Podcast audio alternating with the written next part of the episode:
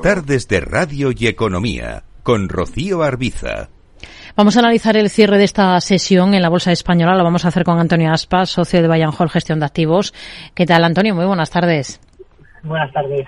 Bueno, ha sido una jornada, como hemos, venimos contando durante todo el día, con la mirada puesta de los inversores españoles, particularmente en Brasil, porque hay muchos intereses de las empresas allí.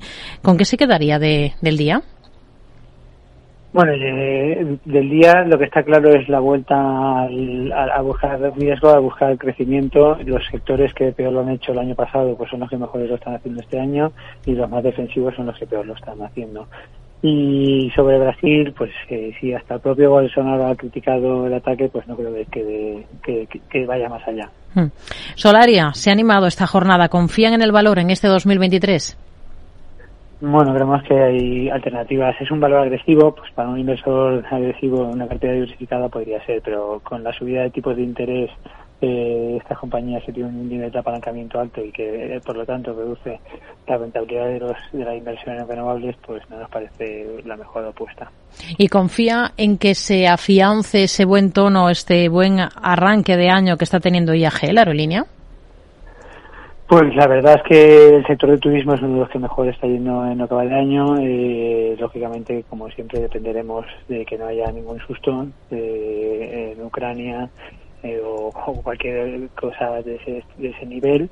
Y si es así, pues sí, debería hacerlo muy bien. Como digo, son los, sectores, los valores eh, y sectores que más castigados tuvo el año pasado. En cambio, la demanda está funcionando muy bien los últimos meses. Hmm.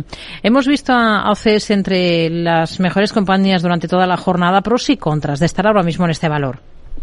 Bueno, eh, el, el, pro principal es eh, la directiva, pues es muy buena, pero en la contra es que es un sector pues muy difícil, con unos márgenes muy bajos y con escaso crecimiento. Y en Acerinos, que también ha sido de las más animadas durante buena parte del día, ¿qué, qué visión tiene para, para esta compañía ahora?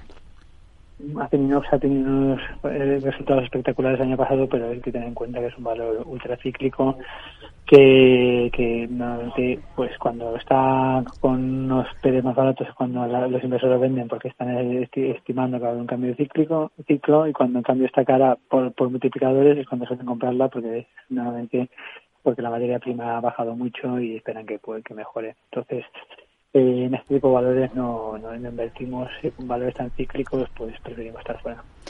Hemos visto al final como el selectivo, como el IBEX 35 ha terminado con una leve caída de apenas el 0,07%, cierra en 8.694 puntos en una jornada en la que hemos visto en el lado negativo a, las, a varias compañías españolas del sector energético tradicional, como por ejemplo Repsol o Endesa, eh, ambas con descensos en el entorno del 2%. En, en Endesa, eh, ahora mismo, ¿qué es lo que más les convence ahora, no solo en Endesa, en todo este sector en España. ¿Y por qué?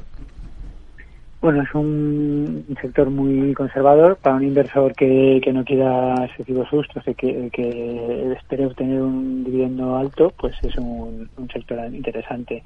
Como comentaba al principio, pues el sector de, de, energía, el sector, los sectores más defensivos, pues son los que mejor lo hicieron el año pasado, y en cambio este año, pues el sentimiento ha cambiado y es lo que ha hecho que, que, es que hoy y en el conjunto del año pues estén haciéndolo mal. Hmm. Eh, Antonio, ¿en qué tipo de valores confían ustedes más de cara a este año? Pues bueno, eh, más que sectores vamos valor por valor, pero por ejemplo, como comentaba, el sector del turismo pues eh, esperamos que lo haga bastante bien. Y luego las compañías de crecimiento con múltiplos aceptables pues también, por ejemplo, en España sí es una compañía que, está muy barata. Y, y luego pues IAG no está mal, Amadeus también dentro del sector del turismo como como comentábamos también nos parece interesante. Pues nos quedamos con ello, Antonio Aspas, socio de Bayern Hall Gestión de Activos. Gracias. Muy buenas tardes. Gracias a vosotros.